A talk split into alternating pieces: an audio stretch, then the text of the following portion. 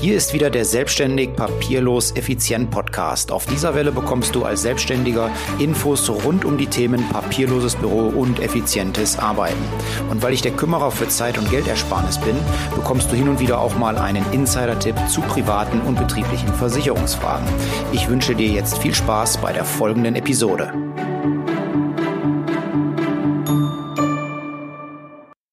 Ja, hallo. Heute geht's mal wieder um das Thema papierloses Büro.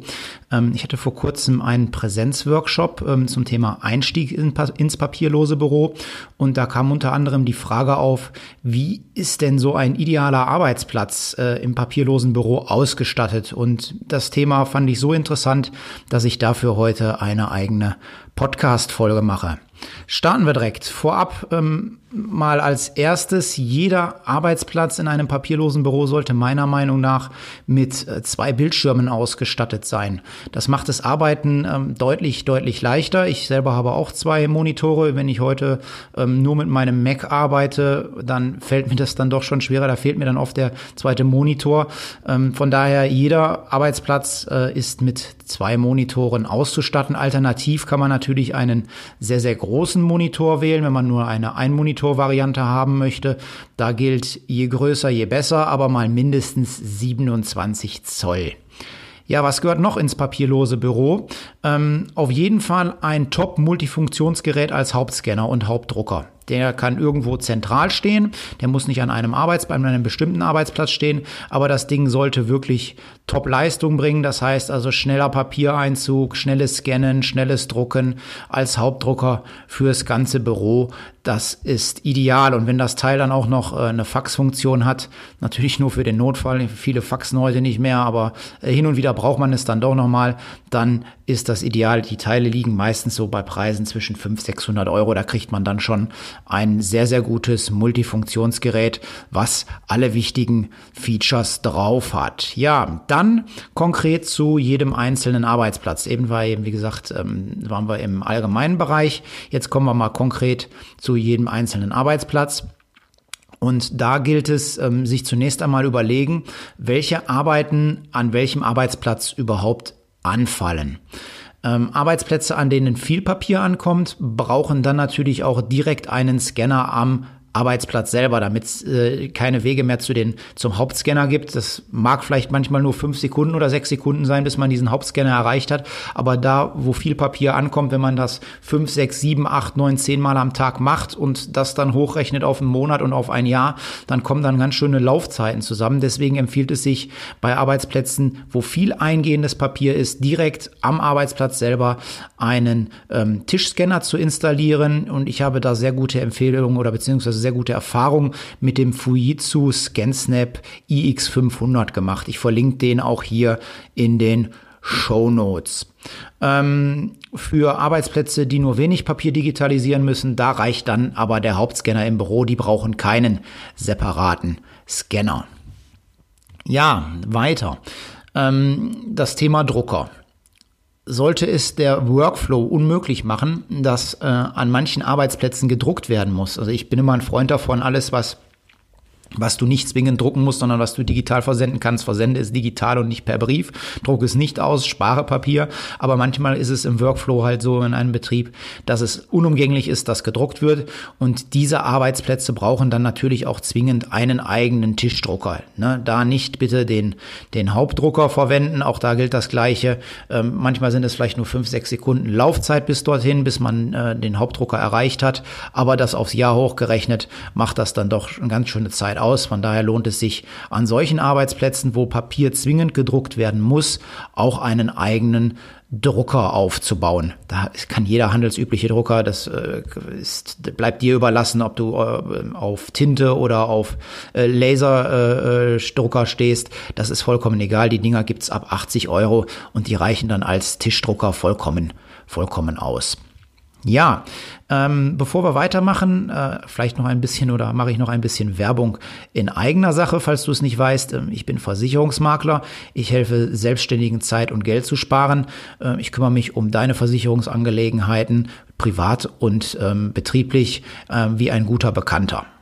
Dazu passe ich deine Versicherungen an die individuellen Anforderungen an. So kannst du immer sicher sein, dass du nicht zu viel Geld für einen nicht passenden Versicherungsschutz ausgibst.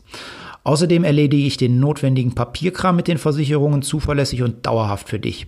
Dein Zeitaufwand für diesen oft lästigen und nervigen Bereich wird so auf ein Minimum reduziert. Das war es auch schon mit der Werbung. Machen wir weiter im Text, äh, was das Thema papierloses Büro angeht. Ja, dann ähm, die gute Frage, braucht man ein Tablet in einem papierlosen Büro? Da kommt es dann auch wieder auf die Arbeitsplatzbeschreibung selber an. Ich bin der Meinung, dass zumindest alle die Außendienstmitarbeiter und Mitarbeiter, die im Haus selber mit Kunden live vor Ort zu tun haben, die beraten, dass die mit einem Tablet und einem Stift ausgestattet werden sollen. Hier meine Empfehlung, das iPad 2018, das einfache mit dem Apple Pencil. Ähm, Apple hat seit März 2018 äh, die Möglichkeit geschaffen, dass auch auf dem einfachen iPad äh, für, ich glaube, Startpreis 349 Euro ähm, mit dem Apple Pencil geschrieben werden kann. Und ich habe die Erfahrung gemacht, äh, als ich mir das äh, iPad mit Apple Pencil zum handschriftlichen Schreiben zugelegt habe, dass das äh, wirklich nochmal einen massiven Vorteil im papierlosen Büro bringt. Gleiches gilt, ähm, also Gleiches heißt hier an der Stelle ähm, auch mit äh, einem Tablet, auf dem man handschriftliche Notizen machen kann, ähm, auszustatten, sind Mitarbeiter, die viel im Haus unterwegs sind, zum Beispiel Lagerverwaltung oder ähnliches. Oder auch Mitarbeiter, die viel mit Zeichnungen arbeiten müssen, wobei bei Zeichnungen empfiehlt sich dann tatsächlich zu überlegen, ob man das große iPad 12,9 Zoll nimmt, weil man dort dann natürlich auch wunderbar mit Plänen arbeiten kann und zeichnen kann. Äh, ja, weiter. Ich bin persönlich ein Fan davon, dass jeder Arbeitsplatz mit einem Laptop ausgestattet ist, anstatt mit einem stationären Rechner. Äh, natürlich, ähm, oft sagt man ja, wofür braucht man das? Wofür braucht er einen Laptop? Man weiß es nie. Manchmal klemmt man sich das Ding unterm Arm, geht vielleicht woanders hin zum Arbeiten, weil man vielleicht mal eine andere Umgebung haben möchte. Ähm, oder ähm, man muss den Arbeitsplatz wechseln. Also ich bin persönlich ein Freund davon, ähm, den Arbeitsplatz mit einem Laptop anstatt mit einem stationären Rechner auszustatten, weil man so einfach flexibler ist. Ja, Zusammenfassung nochmal.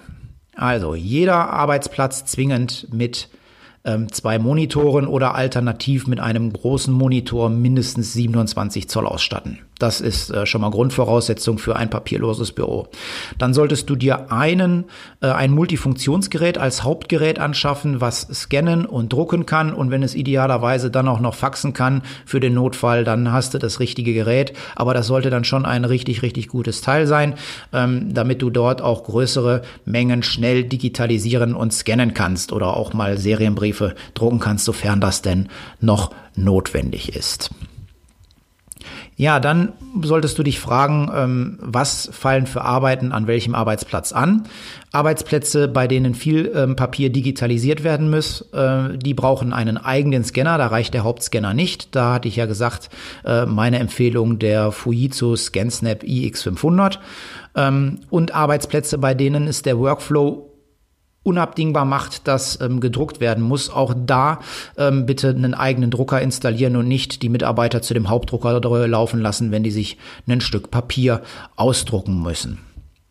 Mitarbeiter, die viel unterwegs sind, die in Kundenmeetings sind oder die mit technischen Zeichnungen arbeiten müssen, die sollten mit einem Tablet ausgestattet sein. Ähm, am besten eins, ähm, auf dem man auch noch handschriftliche Notizen machen kann. Meine Empfehlung da, das iPad 2018 mit dem Apple Pencil, äh, idealer Begleiter fürs papierlose Büro, um auch Handschriften äh, digital direkt auf einem Tablet zu erfassen oder um mit Plänen zu zeichnen. Wer aber so Zeichnungen arbeitet, der sollte dann auf das iPad Pro mit äh, 12,9 Zoll ausweichen.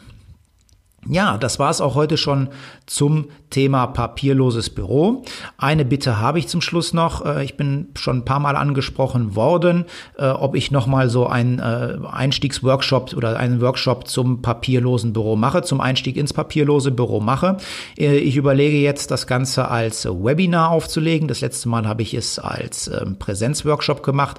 Meine Bitte, wenn du da Interesse dran hast, dann schreib mir doch eine Nachricht per E-Mail an mike.richter@ akg-vfm.de. Ich wiederhole nochmal mike.richter at akg-vfm.de. Alternativ kannst du mir aber auch gerne einen Kommentar unter diesem äh, Beitrag hier hinterlassen, wenn du Interesse an einem Webinar zum Thema Einstieg ins papierlose Büro hast. Ja, das war's von mir heute. Ähm, ich wünsche dir eine schöne Zeit. Bis demnächst. Bleib gesund. Liebe Grüße, dein Mike.